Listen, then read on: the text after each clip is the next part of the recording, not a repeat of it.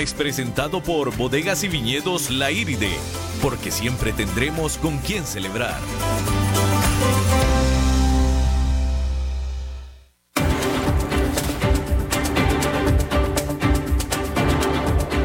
Inicia a las 5 con Alberto Padilla un programa diseñado con el objetivo de llevarte diariamente un tema de actualidad, acompañado siempre de reconocidos editorialistas, de lunes a viernes a las 5 de la tarde por CRC 89.1 Radio, a las 5 con Alberto Padilla. Hola, ¿qué tal? Saludos, bienvenidos a esta emisión de A las 5 con servidor Alberto Padilla. Muchísimas gracias por estarnos acompañando en esta ocasión su servidor transmitiendo desde la ciudad de Panamá, donde por cierto que no ha hecho tanto calor, ¿eh? no, no, no está tan caliente, afortunadamente para mí, eh, lloviendo, húmedo, eso que ni qué, pero no, definitivamente no tan caliente. Bueno, gracias por estarnos acompañando. Le recuerdo que las redes sociales del programa a las 5 ya tanto en Facebook como en Instagram. En Facebook seguimos transmitiendo en Facebook Live, ahí se queda el programa guardado, tanto en la página de este programa como en la página de CRC 89.1 para aquellos que pues no nos puedan escuchar por la radio, bueno, pues ahí lo encuentran y lo puedan escuchar a través de Facebook, pero también estamos en el muy conveniente formato de podcast en cualquiera de las principales plataformas al respecto, Spotify, Apple eh, Podcast, Yahoo Podcast, etcétera, etcétera. Y también, adicionalmente, esta edición, esta emisión se retransmite, se repite a las 10 de la noche. Estamos saliendo en vivo en este momento a las 5 de la tarde, aquí en 89.1, repetición todos los días a las 10 de la noche. Bueno, eh, pues Evo Morales, ex presidente de Bolivia, está ya cómodamente en su casa en México visitando a su anfitrión o invitado por su anfitrión, a quien nunca antes había conocido, Andrés Manuel López Obrador, quien nunca había pisado suelo boliviano. Y bueno, pues ahí está ya en México. Eh, ¿Por qué Evo Morales eligió irse a México y no a Venezuela o a Cuba, en donde tenía mucho más pues lazos y mucho más conocido, pues etcétera, pues no sé, pero finalmente digo, no es importante, ¿no? La cosa es que ya está en la Ciudad de México o en el país de México. Por lo pronto, decirle que Bolivia permanece sin, presidente desde que Evo Morales pues, renunció el domingo y el lunes volara a este nuevo hogar que ahora tiene en México, donde recibió este asilo político o humanitario, como la llamaron en México, ¿no? Su salida que se dio luego que un reporte de la OEA confirmara serias irregularidades en el conteo de votos durante la elección del mes pasado, la policía se unió a las protestas antigubernamentales y los políticos del partido de Morales comenzaron a renunciar en serie. Entonces el jefe del ejército urgió a Morales que hiciera lo mismo y lo hizo. De tal manera que los que estaban en línea constitucional para tomar la presidencia, eh, desde el vicepresidente y también los presidentes del Senado y de la Cámara Baja, pues también habían ya renunciado. Este martes el Congreso sesionó para tratar de elegir y confirmar a los líderes de un nuevo gobierno interino hasta que se realicen nuevas elecciones, pero al parecer no alcanzaron quórum, puesto que dos terceras partes de los legisladores pertenecen al partido de Evo Morales. Por su parte, luego de los saqueos y violencia, el líder opositor y contrincante de Morales en las elecciones, Carlos Mesa, urgió a la policía y ejército a restaurar el orden e hizo llamados a una salida constitucional.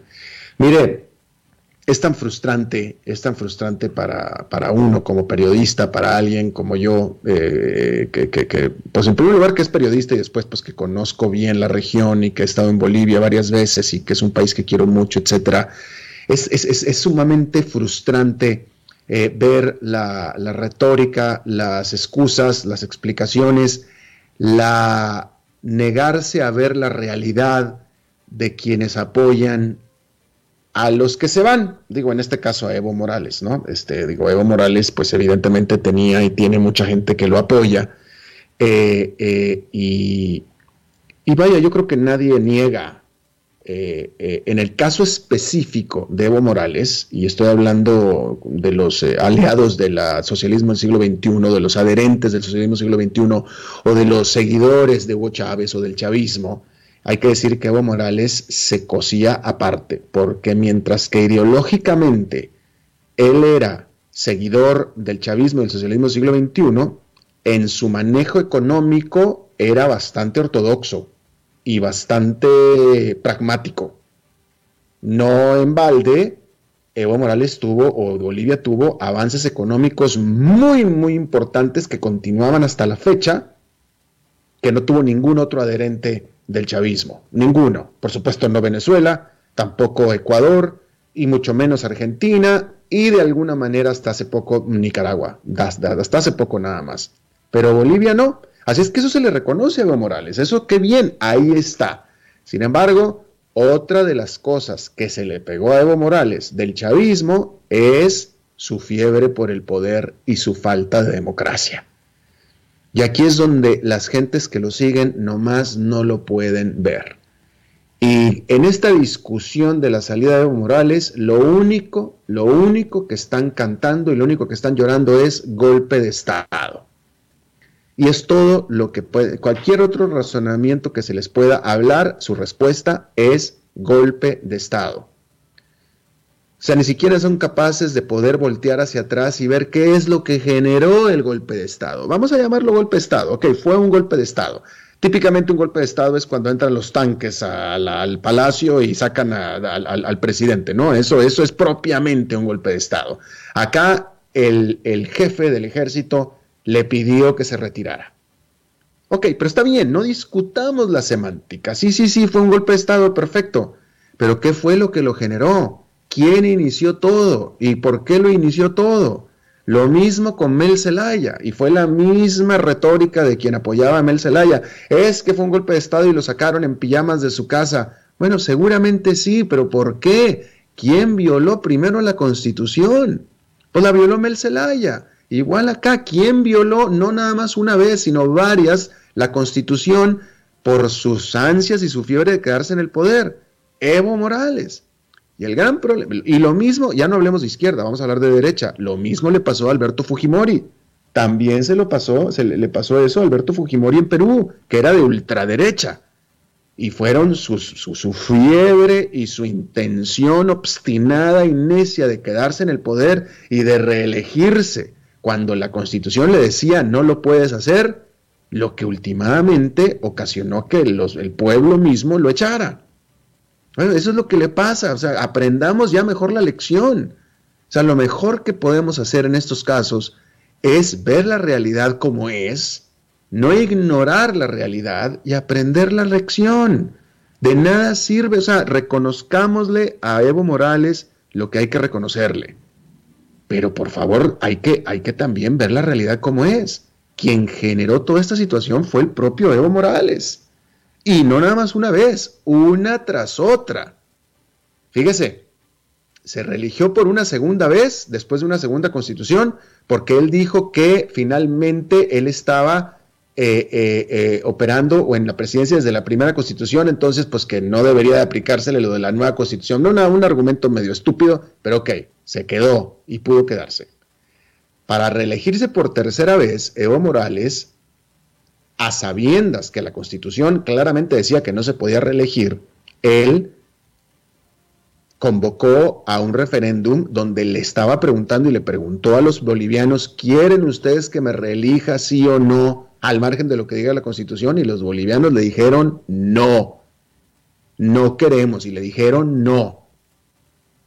Después de eso, él impulsó en la Suprema Corte de Justicia de Bolivia, a lo cual los jueces, él los había puesto, impulsó una moción para alegar que esa negativa que estaba expresa en la Constitución era una violación a su derecho humano de reelegirse. Ese fue el argumento, que por cierto fue el mismo argumento que usó Juan Orlando Hernández en Honduras. Exactamente el mismo argumento. Esa orden de la Constitución de la no reelección viola mi derecho humano a reelegirme.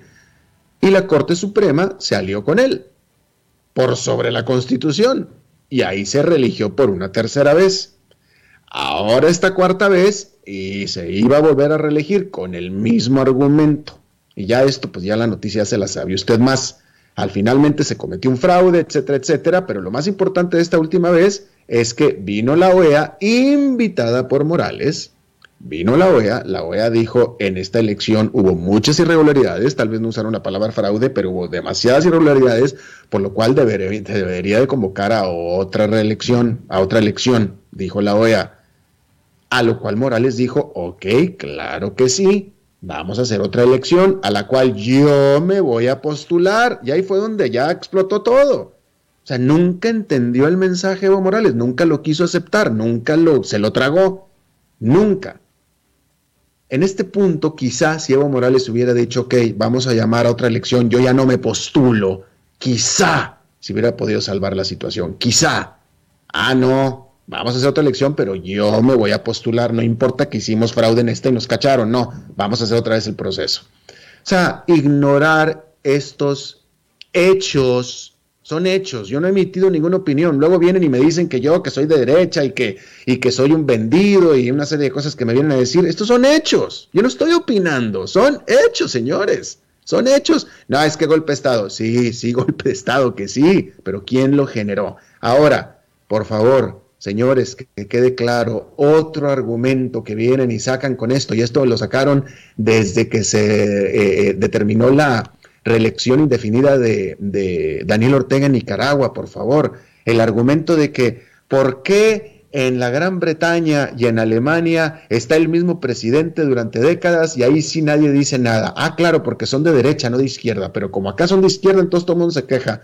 No, no, señor, no sean, esas son, esas son estupideces, por favor. En aquellos países, en la Gran Bretaña, en España, en Alemania, se trata de un sistema parlamentario. Acá en nuestra América Latina son sistemas presidencialistas, es totalmente diferente, se están mezclando peras con manzanas, están confundiendo la magnesia con la manganesia, por favor. En Alemania, la Gran Bretaña, en España, el pueblo elige al Parlamento y el Parlamento es el que elige al jefe de gobierno.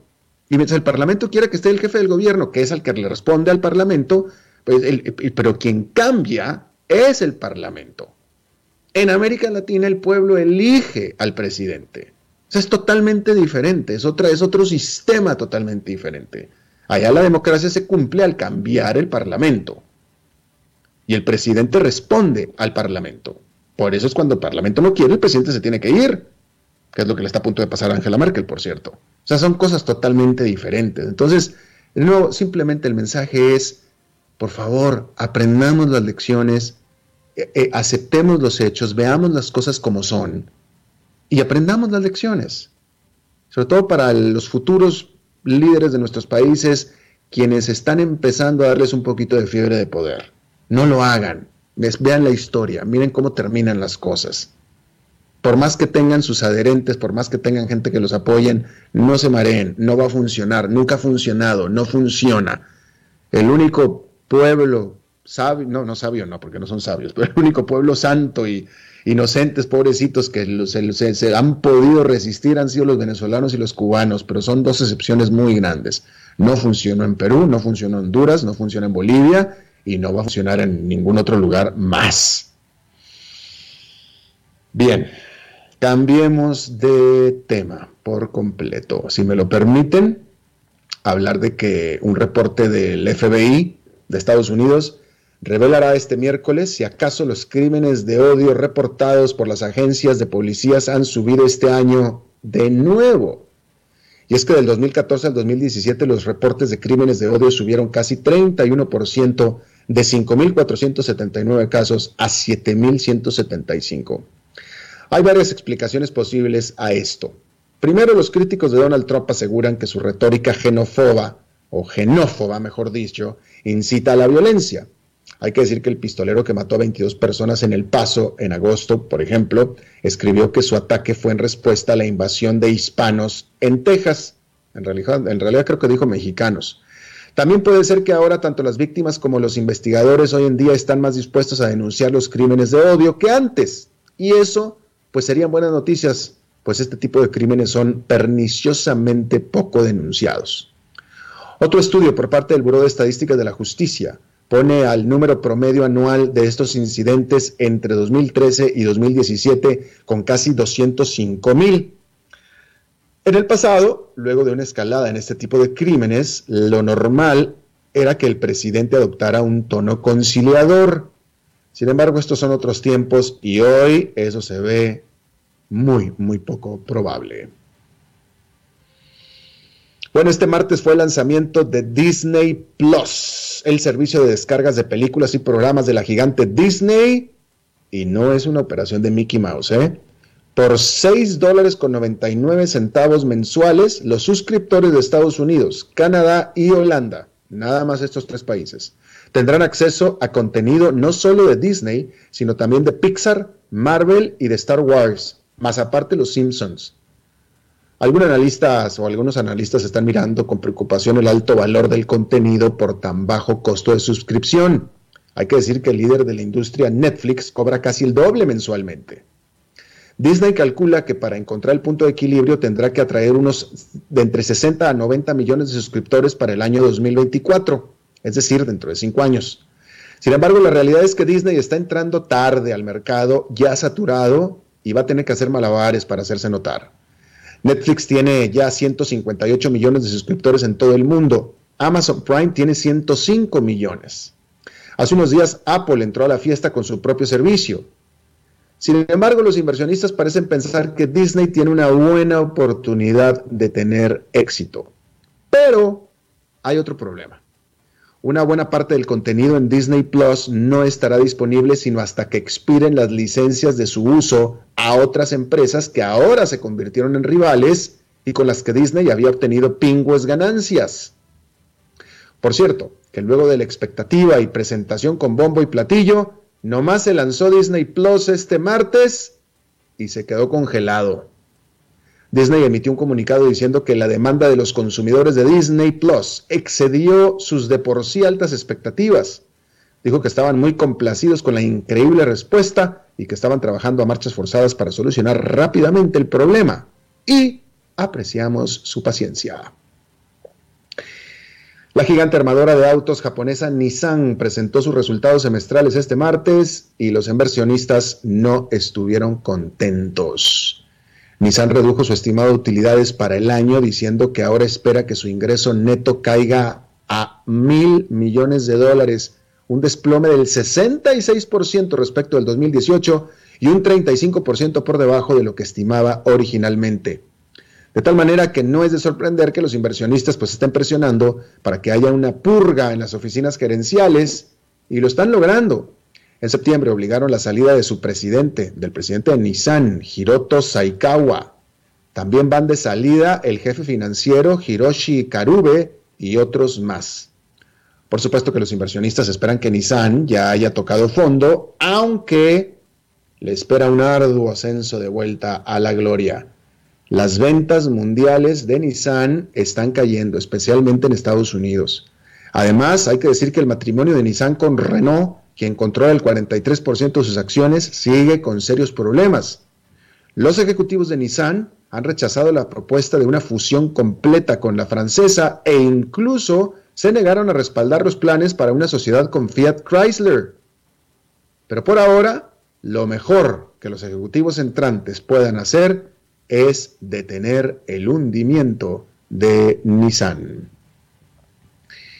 Bueno, en Hong Kong las protestas continúan y de nuevo este martes bloquearon los protestantes o los manifestantes eh, avenidas, eh, líneas del metro eh, durante la hora pico de la mañana del martes. También dañaron, vandalizaron autobuses y también luces de tráfico en el distrito central de negocios de Hong Kong durante la hora del almuerzo. El lunes por la noche, Carrie Lam, que es la jefa ejecutiva o la gobernadora de Hong Kong, describió a las protestas y a quienes están en ellas como enemigos del pueblo y prometió no ceder ante la escalada de la violencia en este enfrentamiento cara a cara y frente a frente en Hong Kong.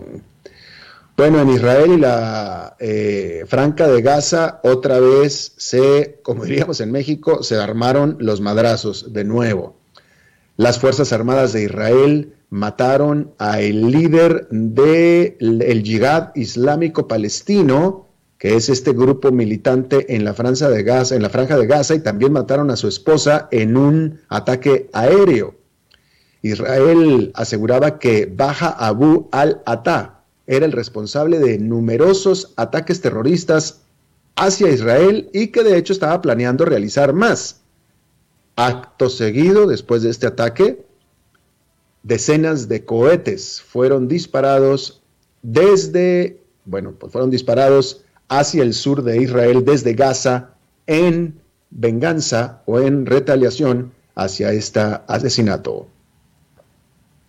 Bueno, ayer estábamos hablando del Día de los Solteros, que es la mejor traducción que se puede dar, creo yo, pero el Día de los Solteros de Alibaba. Bueno, hay que hablar o hay que decir que este, eh, el, más importante día de compras hasta este momento del mundo, definitivamente rompió récord de nuevo al cumplir su décimo primer año, su onceavo año. Este gigante eh, de comercio electrónico Alibaba, que es el equivalente de Amazon, pero chino, donde Amazon no puede operar en China, entonces pues la respuesta es Alibaba, y bueno, pues los vendedores que venden a través de Alibaba ingresaron más de 31 mil millones de dólares en ventas en este un solo día de 12 de la noche a 12 de la noche siguiente, o si usted me quiere, de 12 de la noche a 11.59 de la noche siguiente en lunes de este Día del Soltero. En inglés es Singles Day, que en la traducción literal es Día del Soltero, pero en realidad eh, este es un juego de palabras porque eh, se le conoce, se le, decidió llamar Día de Soltero o Single Day. Single en realidad significa unidad, single. Pero en su traducción en español, pues una unidad, pues uno está en uno, es uno, entonces se le dice soltero.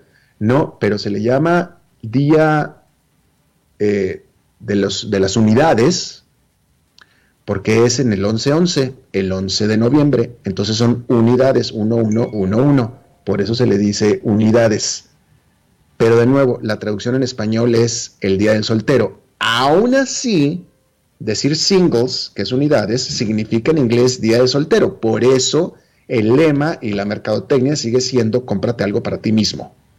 Que es, me parece maravilloso, porque todos los días de compras, ¿no? Cómprale a tu mamá, cómprale a tu amorcito, cómprale a tu amigo, cómprale al profesor o a la profesora.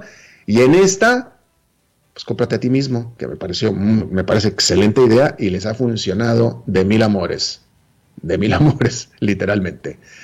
31 mil millones de dólares en un solo día nada más. Bien, vamos a hacer nuestra primera pausa y vamos con nuestra primera entrevista.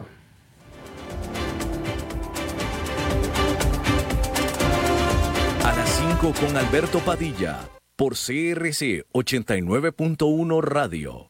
¿Sabes qué hacemos en FIFCO? Más de 180 mil horas de voluntariado por año. Fomentamos consumo inteligente de bebidas y alimentos. Reciclamos y trabajamos para erradicar el plástico como lo conocemos hoy. Erradicamos la pobreza extrema a lo interno de la compañía. Cumplimos una retadora agenda ambiental. Somos una gran empresa para trabajar y llevamos al costarricense productos de alta calidad. Además, FIFCO es un referente de sostenibilidad en el mundo. En FIFCO compartimos con el mundo una mejor forma de vivir. Conoce más en nuestras redes sociales y en FIFCO si José tiene un vehículo 2015, se puede ganar 2015 dólares. Caro tiene un 2009, 2009 dólares. Y Miguel tiene una moto 2010, un dólar más que Caro.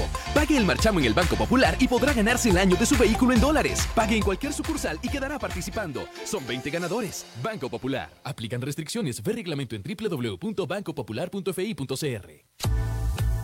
Desde Maipú, Mendoza, la tierra del olivo nos llega aceite de oliva Laur. Su delicada y elegante textura, así como su afrutado aroma vegetal, lo convierten en un aceite especial para paladares exigentes. Disponible en tres variedades: Laur Cruz de Piedra, Laur Aceite de Oliva Extra Virgen y Laur Gran Mendoza Aceite de Oliva Extra Virgen. Lo mejor de tres zonas en una sola botella. Galardonado con el Gran Prestige Gold en el Terra Olivo 2018. Aceites de oliva Laur no pueden faltar en tu mesa. De venta en todas las tiendas, don Fernando.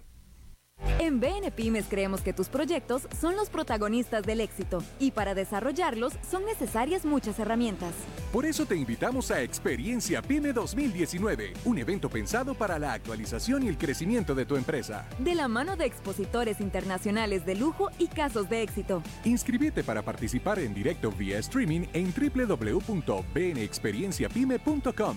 El evento es el 19 de noviembre y podés inscribirte de forma gratuita desde ahora. Banco Nacional. Juntos somos progreso. Cada dos horas y 40 minutos se intoxica una niña o un niño en el país, en muchos casos debido al almacenamiento incorrecto de medicinas, productos de limpieza y otros químicos. No los coloque en envases de refresco o agua. Manténgalos en un lugar fuera del alcance de las niñas y niños, preferiblemente bajo llave. En caso de intoxicación, llame al Centro Nacional de Intoxicaciones para recibir ayuda. 800 Intoxica u 846 86 94 22. Este es un mensaje del Hospital Nacional de Niños, Centro Nacional de Control de Intoxicaciones y PANI, con el apoyo de Blue Cross, Blue Shield, Costa Rica, Florex y Telecable. Síganos en Facebook como Prevengamos Intoxicaciones y visite prevengamosintoxicaciones.com.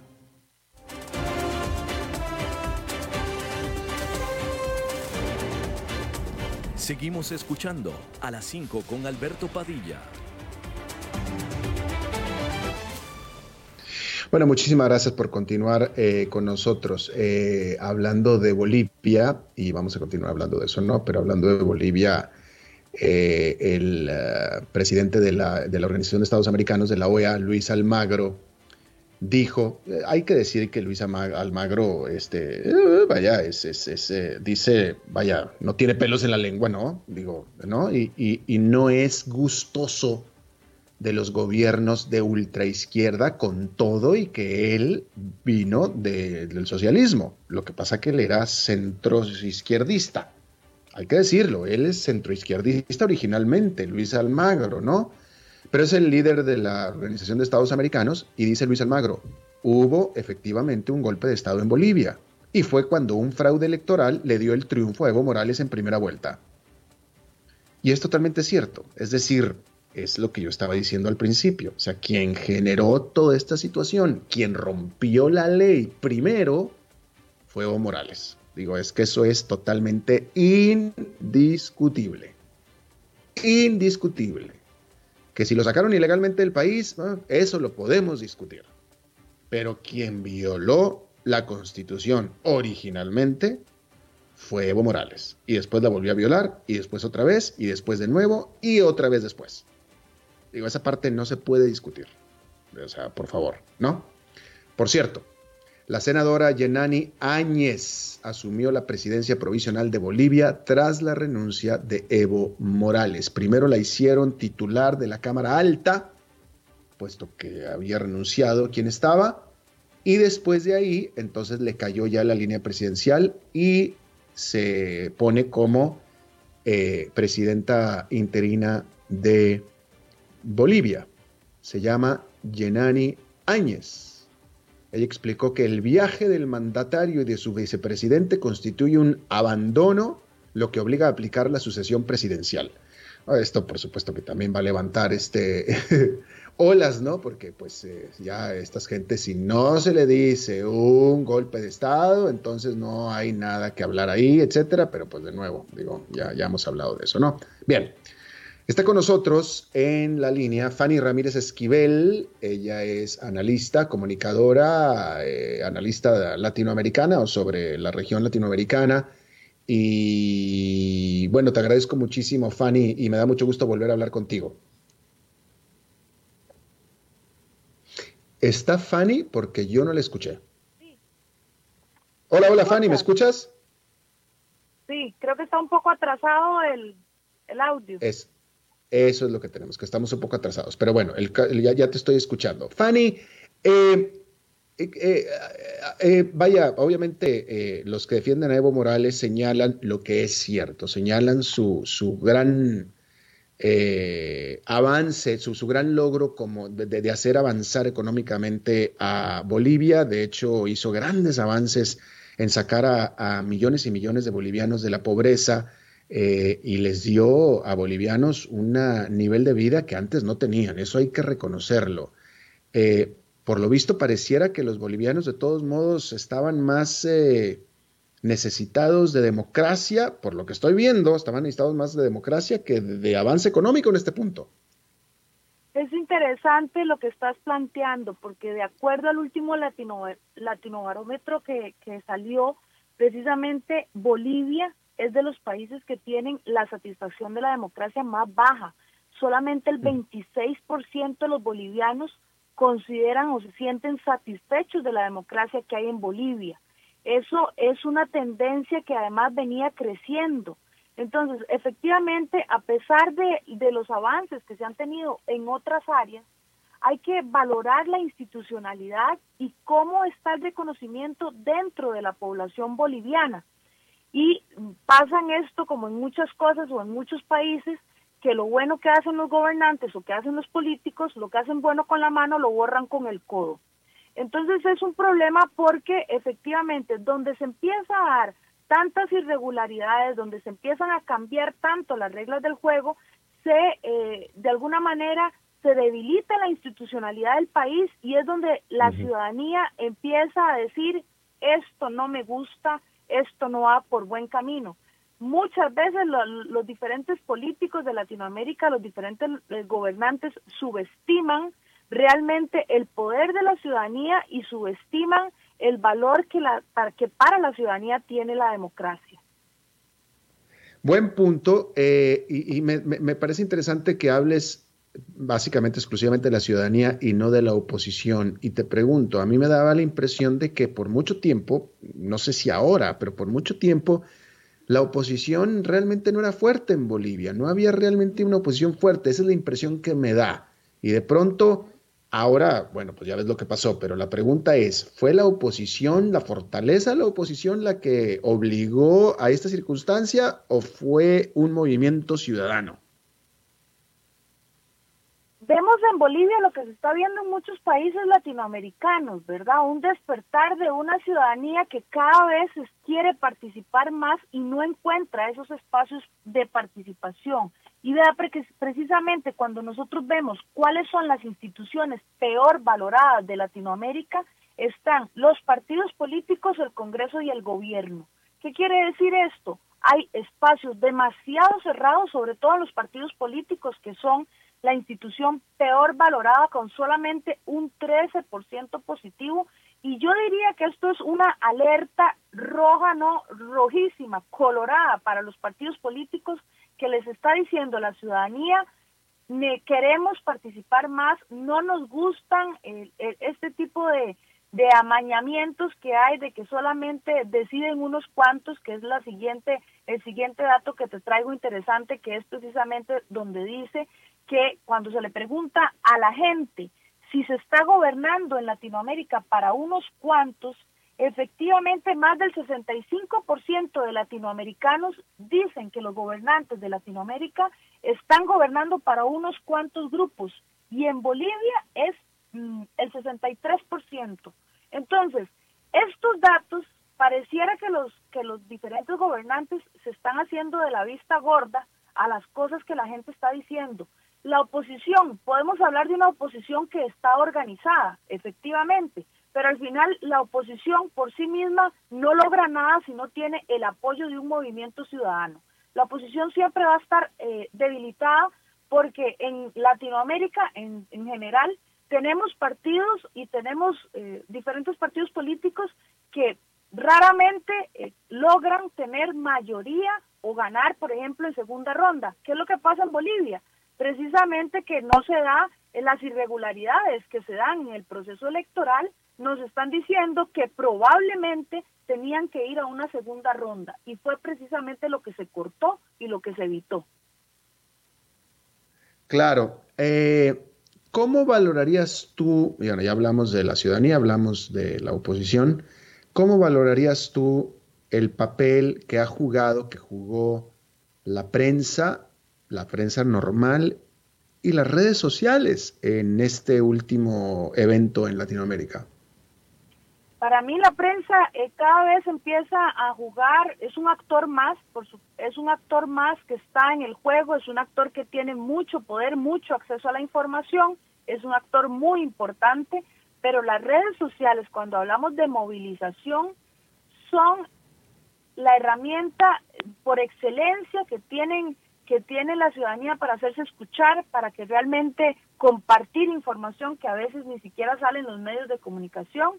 Sabemos que hay eh, en la prensa siempre hay diferentes ideologías, diferentes tendencias y eh, las redes sociales vienen a, a cortar esa esa distancia que hay o esa esa mediación que hay para hacerlo más directamente entre los ciudadanos. Aquí juega también un papel importante todo lo que son las, las noticias falsas, falsas perdón, o las fake news, ¿verdad? Que también recobran mucho valor y que también inciden mucho en el ambiente, en la efervescencia ciudadana y en la actividad. Pero por excelencia las redes sociales son el medio para lograr movilizar a la gente. Y esto cada vez se evidencia más en cómo la situación en toda Latinoamérica está cambiando. Claro. Eh, eh, ahora, otra, una, una última pregunta. Eh, así como sucedió con las últimas manifestaciones violentas, protestas violentas que se dieron en Ecuador, donde hay un gobierno que aparentemente es de derecha y se dieron denuncias de que había intervención extranjera de gobiernos de izquierda, ahora en el caso de Evo Morales también se hablaba de intervención extranjera eh, eh, por parte de, gobiernos eh, de, que, pues, que, apoyan a la derecha, ¿no? ¿Tenemos elementos para pensar? ¿Hay evidencias de que pudo haber habido alguna intervención o influencia extranjera en todo lo que sucedió desde las elecciones para acá en Bolivia? Desde el punto de vista de comunicación política, si vos ves, este siempre es una de las primeras eh, luces que se encienden cuando hay un cambio o cuando hay un movimiento político que, que no se quiere aceptar, ¿verdad? Siempre se habla de que hay intervenciones extranjeras, siempre se habla de que hay ocupación de territorio nacional, siempre se habla de pérdida de soberanía, porque eso es lo que llama es a polarizar la, la, la población, a polarizar eh, y, y al final y en captar, ¿verdad? Captar aliados en, en, en lo que se llama la parte del nacionalismo, ¿verdad? Yo hasta el momento no puedo no puedo sostener que haya habido ningún ningún tipo de intervención, por lo menos no me consta ningún documento. Eh, sí, teorías de conspiración siempre hay, ¿verdad? Pero pero no hay ningún documento ningún ninguna eh, ninguna prueba que realmente respalde esta situación, más eh, que los diferentes discursos o las diferentes posiciones de los diferentes actores de Bolivia siempre este tipo de cosas también eh, llama a sembrar el caos, ¿verdad? A generar ese tipo de alertas hacia la invasión o la intromisión internacional, cuando realmente eh, al final todo esto se trata de cuál es la percepción que más se posicione y qué es lo que realmente el sentimiento, digamos, político, democrático que tiene la ciudadanía qué es lo que está reclamando y a, quién se lo está reclamando, ¿verdad? No es posible que un presidente quiera permanecer en el poder y eh, a costa de lo que sea, eh, incluso a costa de algo que está contra lo que piensa y lo que siente el pueblo. Claro, por supuesto. Fanny Ramírez Esquivel, analista y comunicadora política desde San José, Costa Rica, te agradezco muchísimo eh, de nuevo tu tiempo y tus conceptos. Muchas gracias por la invitación y estoy atenta a cualquier eh, colaboración que requieran. Muchísimas gracias, qué amable. Bueno, vamos a hacer una pausa y regresamos con Eli Feinseig. A las 5 con Alberto Padilla, por CRC 89.1 Radio.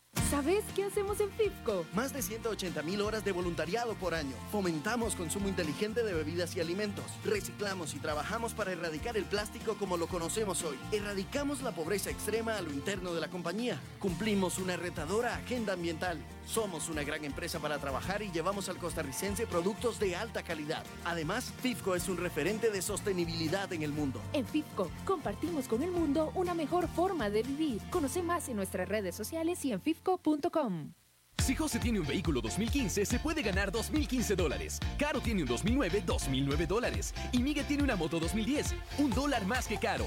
Pague el marchamo en el Banco Popular y podrá ganarse el año de su vehículo en dólares. Pague en cualquier sucursal y quedará participando. Son 20 ganadores. Banco Popular. Aplican restricciones. Ve reglamento en www.bancopopular.fi.cr. ¿Sabes qué hacemos en FIFCO? Más de 180 mil horas de voluntariado por año. Fomentamos consumo inteligente de bebidas y alimentos. Reciclamos y trabajamos para erradicar el plástico como lo conocemos hoy. Erradicamos la pobreza extrema a lo interno de la compañía. Cumplimos una retadora agenda ambiental. Somos una gran empresa para trabajar y llevamos al costarricense productos de alta calidad. Además, FIFCO es un referente de sostenibilidad en el mundo. En FIFCO compartimos con el mundo una mejor forma de vivir. Conoce más en nuestras redes sociales y en fifco.com. En BN Pymes creemos que tus proyectos son los protagonistas del éxito y para desarrollarlos son necesarias muchas herramientas. Por eso te invitamos a Experiencia Pyme 2019, un evento pensado para la actualización y el crecimiento de tu empresa. De la mano de expositores internacionales de lujo y casos de éxito. Inscríbete para participar en directo vía streaming en www.bnexperienciapyme.com. El evento es el 19 de noviembre y podés inscribirte de forma gratuita desde ahora. Banco Nacional. Juntos somos progreso. Cada dos horas y 40 minutos se intoxica una niña o un niño en el país, en muchos casos debido al almacenamiento incorrecto de medicinas, productos de limpieza y otros químicos. No los coloque en envases de refresco o agua. Manténgalos en un lugar fuera del alcance de las niñas y niños, preferiblemente bajo llave. En caso de intoxicación, llame al Centro Nacional de Intoxicaciones para recibir ayuda. 800 Intoxica u 846 86 94 22. Este es un mensaje del Hospital Nacional de Niños, Centro Nacional de Control de Intoxicaciones y PANI, con el apoyo de Blue Cross, Blue Shield, Costa Rica, Florex y Telecable. Síganos en Facebook como Prevengamos Intoxicaciones y visite prevengamosintoxicaciones.com.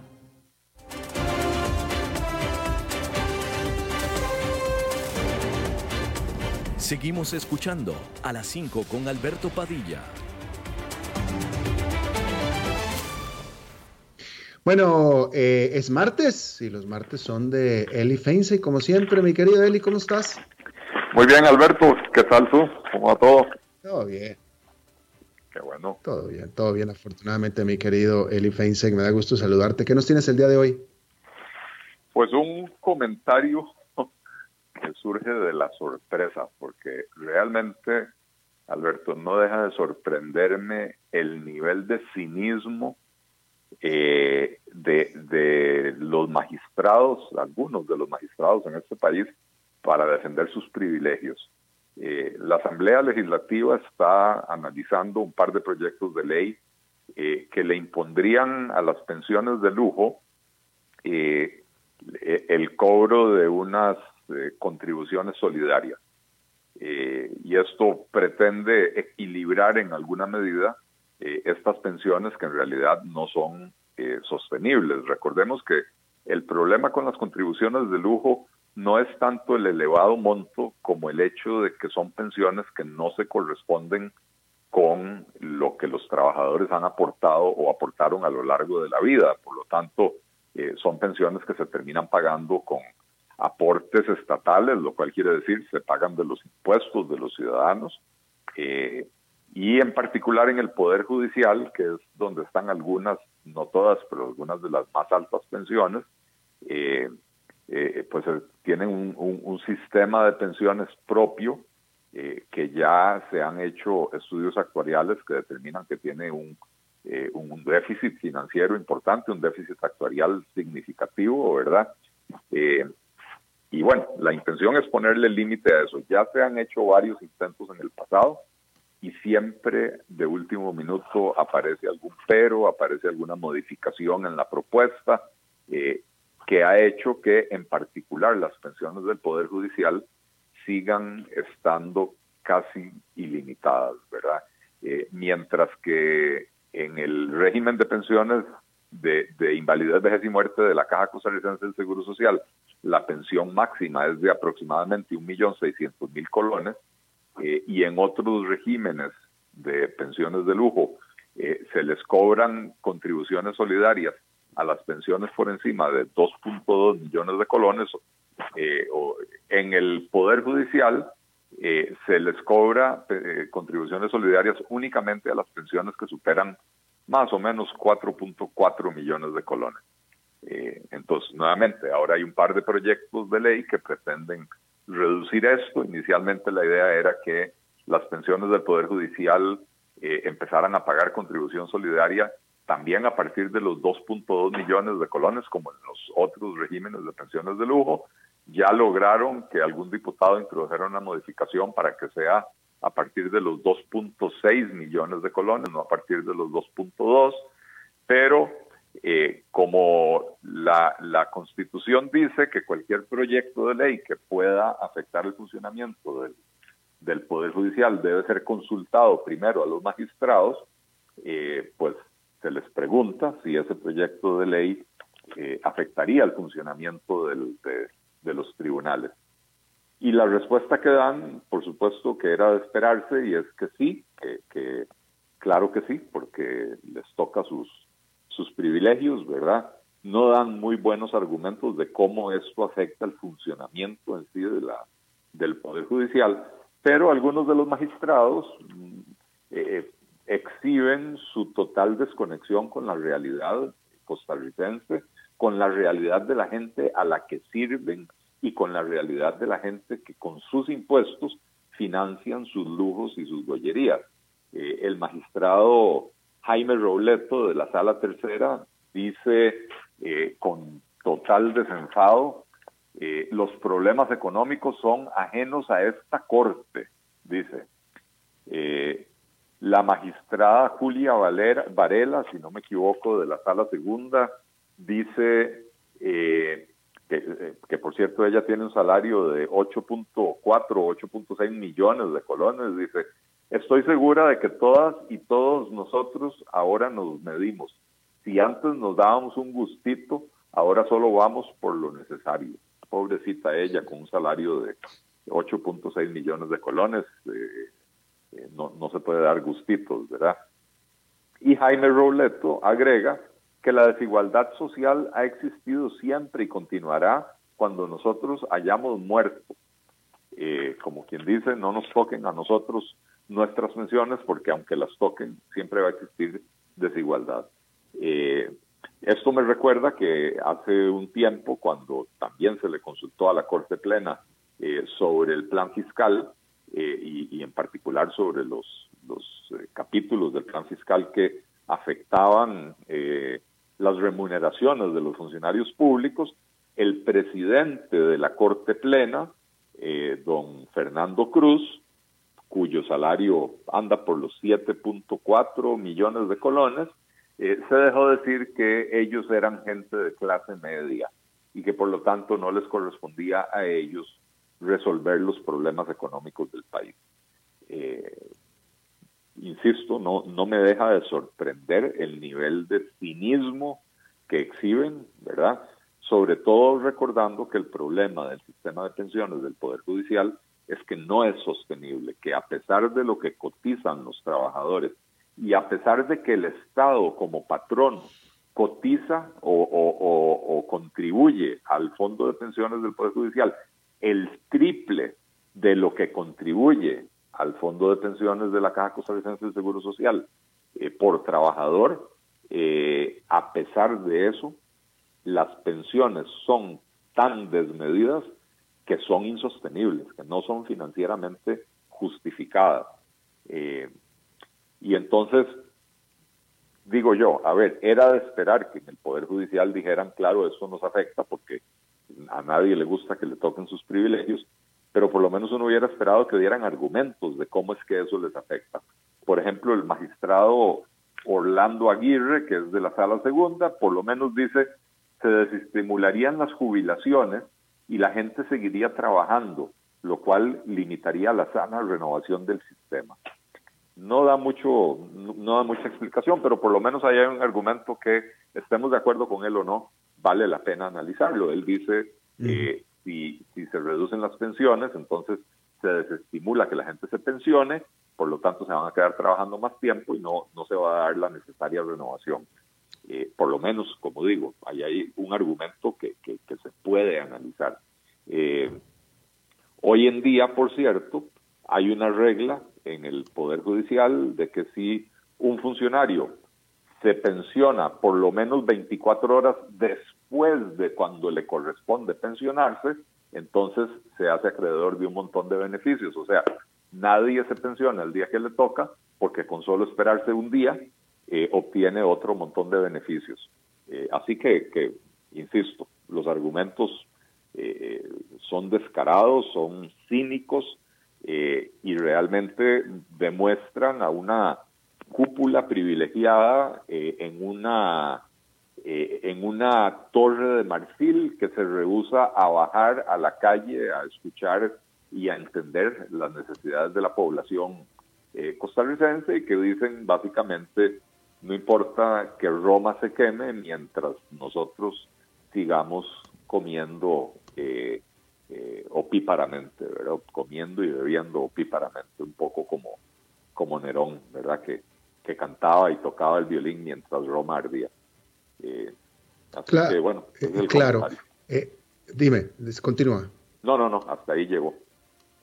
Este, no, eh, solamente comentar que este salario que tú dices de la magistrado, de esta mujer, de, eh, equivale a 175 mil dólares al año, que en Estados Unidos un salario de 175 mil dólares al año, pues es un salario fuera de Nueva York o de San Francisco, pues es un salario muy decente, es un salario muy, muy, bastante bueno, ¿no? Este, pero bueno, eh, nada más era para poner el contexto. Pero rápidamente, sería bueno, sería interesante, porque aquí claramente hay un conflicto de interés, este, eh, mi querido Eli. Aquí le estás pidiendo a los magistrados que eh, eh, determinen sobre algo en lo que tienen un conflicto de interés, claramente, ¿no? Y entonces están siendo ellos bastante humanos en eso. Yo no sé cómo se dirimen, dirimen, se deciden este tipo de problemas cuando quien lo va a decidir tiene un conflicto de interés. Sí, en efecto, Alberto, señalas algo muy importante. El, conflicto de, interés es evidente, pero así lo estableció la Constitución eh, en, aras de preservar la independencia del Poder Judicial. Lo que se quería con esto es que los diputados no, se sintieran en libertad de estar introduciendo modificaciones al Poder Judicial todas las semanas eh, para, para presionar a los, a los magistrados para que resolvieran los casos de acuerdo a a sus intereses políticos, ¿verdad? Eh, lo que pasa es que evidentemente, eh, a, ver, cualquier ley que pretenda forzar a los magistrados a resolver, eh, a resolver juicios de una u otra manera, pues debería de ser, esa ley debería ser imposible de aprobarse, ¿verdad? Pues pero cuando tiene que ver con las remuneraciones de un poder judicial que depende enteramente de los impuestos que pagan los ciudadanos, eh, es que no habría ni siquiera que preguntarles, ¿verdad? Este, eh, pero eh, la forma de resolverlo, la única forma de resolverlo constitucionalmente hablando, es que los diputados, recibiendo el criterio de los magistrados, diciendo sí, esto afecta al funcionamiento del Poder Judicial, lo único que podrían hacer los diputados es aprobar el proyecto de ley con una mayoría absoluta, con una mayoría, ¿cómo se llama? de dos tercios. Sí. O sea que con 38 votos eh, podrían, podrían aprobar eh, este, estos proyectos de ley que limitarían las pensiones de los, de los magistrados. No sé si cuenten con los 38 votos, ¿verdad? Pero bueno, esos son los, los pesos y contrapesos que se establecieron en la Constitución, que lamentablemente hoy, que, que han funcionado bastante bien históricamente, pero que en los últimos años lamentablemente eh, ha, decaído mucho la calidad y la honorabilidad de, los magistrados eh, cuando se trata de, de, defender sus propios privilegios, ¿verdad? Y entonces, eh, pues esto ha, ha, dejado de funcionar. Yo creo que va a ser hora de, introducir reformas a, este tipo de cosas. Claro. Diego, eh, Diego, Eli, perdóname, Eli Feinsek, este, como cada martes, te agradezco muchísimo eh, tu intervención y nos estamos volviendo a ver el próximo martes, Eli. Perfecto, Alberto, últimamente está muy viajero. Eh, sí, afortunadamente que sí, este, trabajando, persiguiendo la chuleta, ah, mi querido Eli. Qué bueno, qué bueno. Tengo un conflicto de interés ahí también. Ah, sí, me vas a tener que contar de él. Muchas gracias, Eli Feisek. Bueno, eso es todo lo que tenemos por esta emisión de A las 5 con su servidor Alberto Padilla. Muchísimas gracias por habernos acompañado. Espero que termine su día en buena nota, buen tono. Y nos reencontramos dentro de 23 horas. Que la pase muy bien. Este programa fue presentado por Bodegas y Viñedos La Iride, porque siempre tendremos con quién celebrar.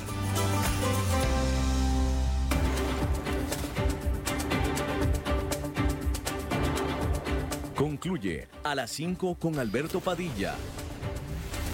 Un programa diseñado con el objetivo de llevarte diariamente un tema de actualidad, acompañado siempre de reconocidos editorialistas, de lunes a viernes a las 5 de la tarde por CRC 89.1 Radio, a las 5 con Alberto Padilla.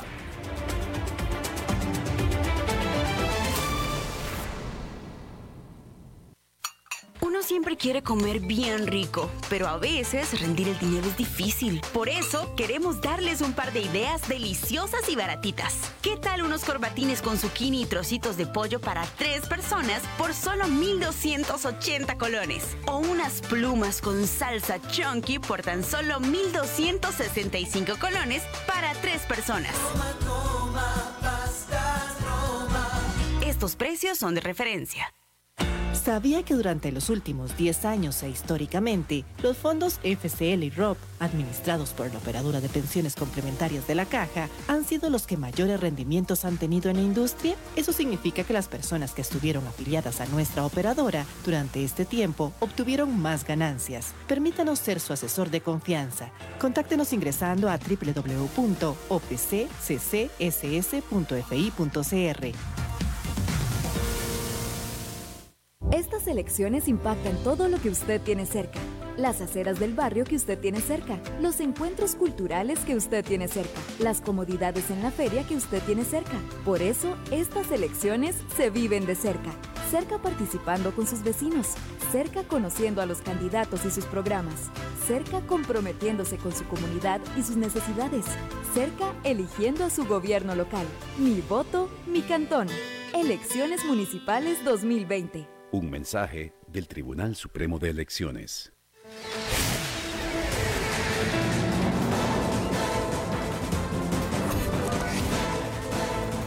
Inicia el resumen informativo en noticias CRC 89.1 Radio. Hola, ¿qué tal? Son las 18 horas en punto y estos son nuestros titulares. Salud apoya al proyecto que establece regulación e impuesto a vaporizadores y cigarrillos electrónicos.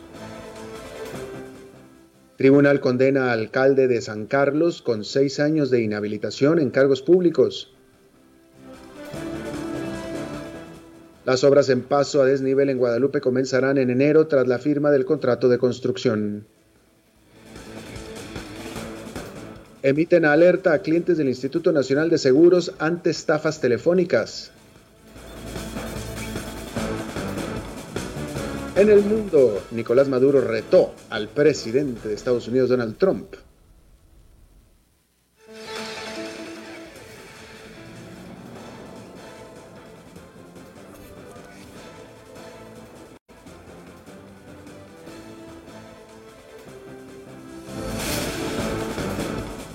Salud.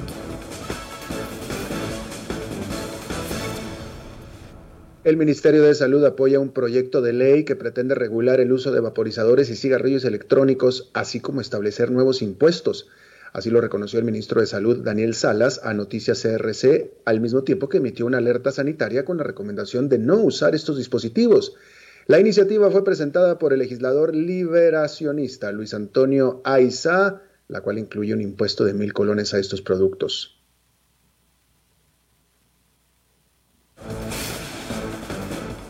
Judiciales.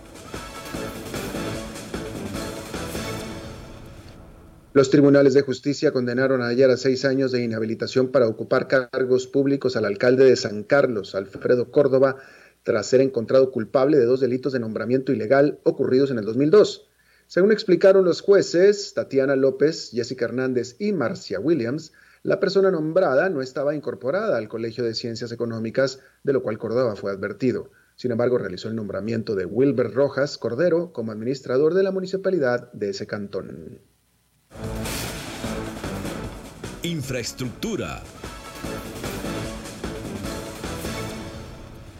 Las obras en el paso de desnivel en Guadalupe comenzarán en enero tras la firma del contrato.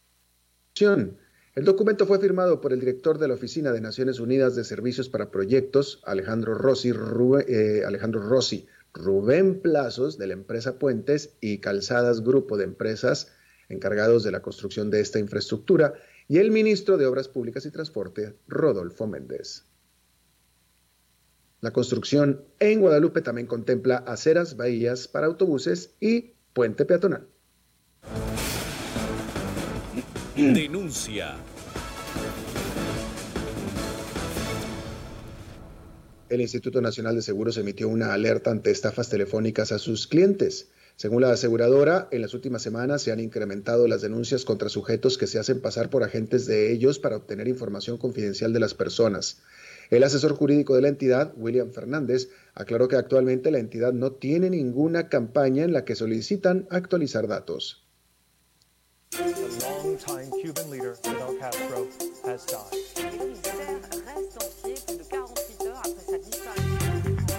Internacionales. Nicolás Maduro retó al presidente de Estados Unidos Donald Trump dijo Maduro que en Bolivia hubo un golpe de Estado liderado por Estados Unidos y además manifestó que si Trump quiere pelear, van a pelear, pues Venezuela está listo para eso, dijo. La pasión de los deportes en noticias CRC 89.1 Radio. Bueno, la selección nacional tuvo su última práctica hoy antes de los partidos de la Liga de Naciones. Los dirigidos por Ronald González entrenaron en el proyecto Gol antes de realizar el viaje mañana a Curazao para el tercer encuentro de la Liga de Naciones el jueves a las 5.30 de la tarde, hora de Costa Rica. En la práctica de este día estuvo ausente el jugador Alan Cruz, quien se lesionó y recibió terapia, y con esto peligra su participación en el encuentro del jueves. Está usted informado a las 18 horas con 5 minutos, exactamente en 12 horas, las primeras informaciones del nuevo día. No se vaya porque está empezando el programa de La Lupa. Los saluda Alberto Padilla, que tenga buenas noches.